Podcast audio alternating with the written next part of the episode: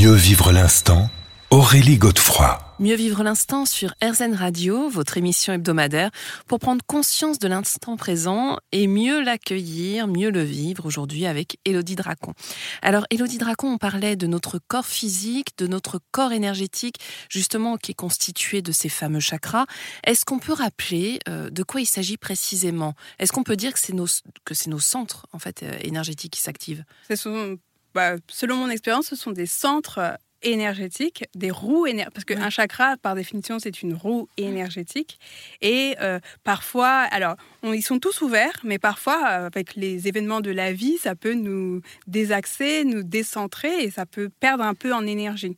Hmm. Mais ça ne veut pas dire que les chakras sont fermés. Alors donnez-nous quelques exemples de quelques chakras. Où est-ce qu'ils se trouvent et quelle énergie ils commandent?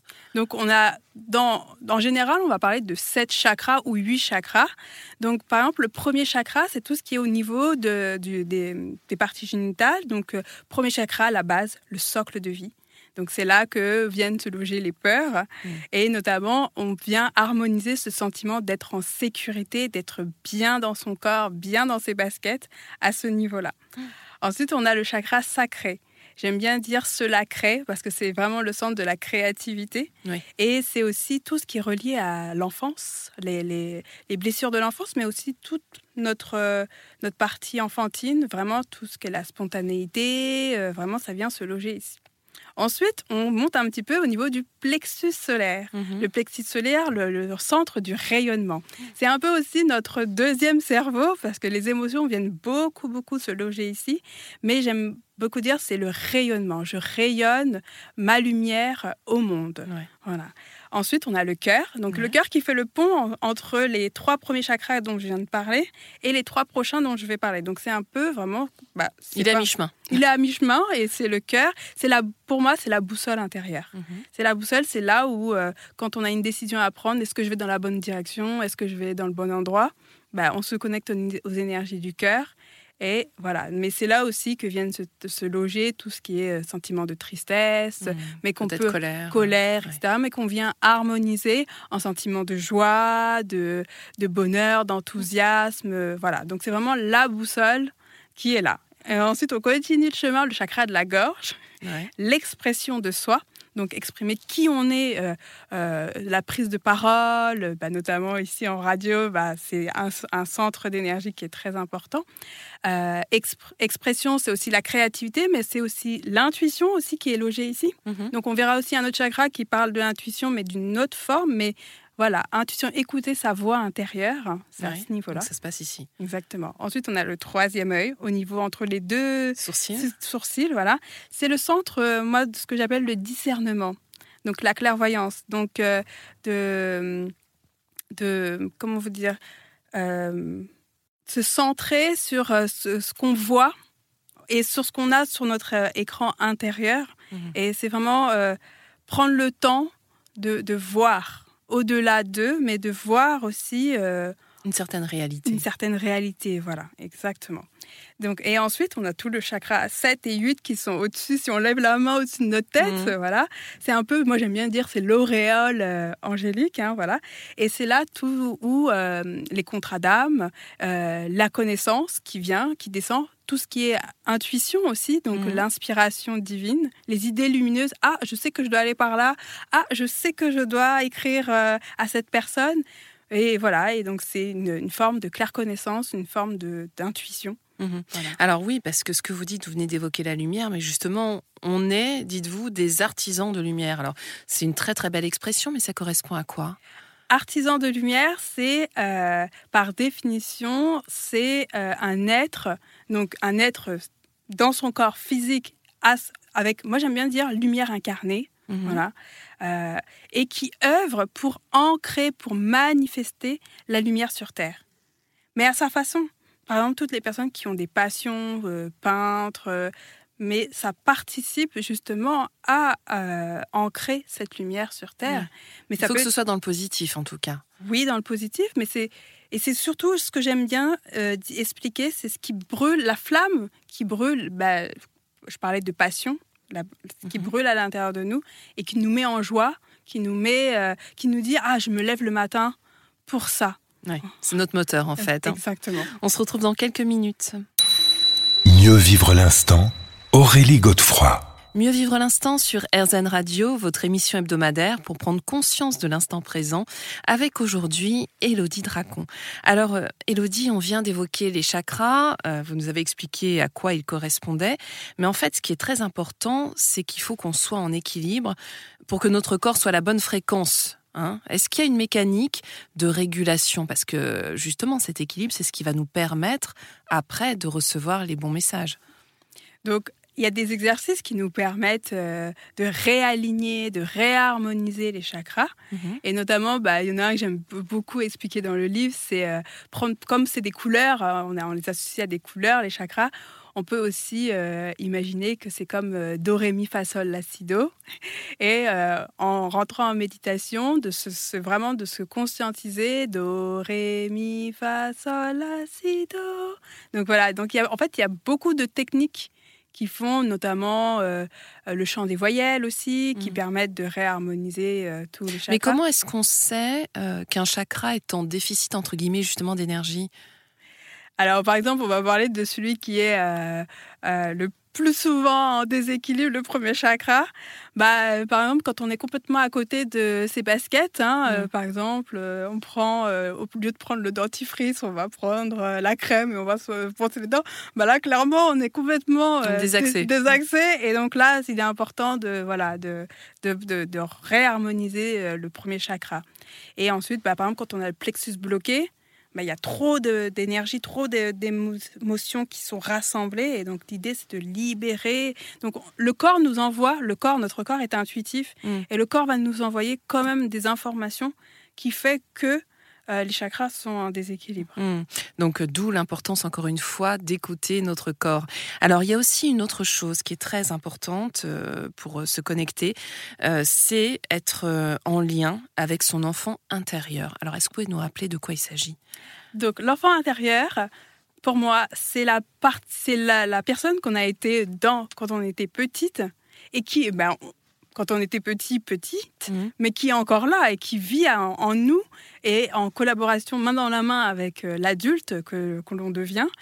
Et euh, l'idée, c'est que euh, on garde quand même des, des traits de, de cette personnalité-là. C'est-à-dire que quand on était jeune, on jouait, on, on était insouciant, on, on était dans la légèreté, euh, etc. Et de, de garder en collaboration avec l'adulte que l'on est aujourd'hui pour justement euh, faire vibrer la joie, Hmm. la spontanéité, l'enthousiasme en nous. Donc euh, ça peut être danser, changer les paroles d'une chanson. euh, voilà, vous ça, donnez même des petites playlists bien sympas dans votre livre. c'est ça, exactement. oui, tout ce qui suscite la joie, en fait. hein. Voilà.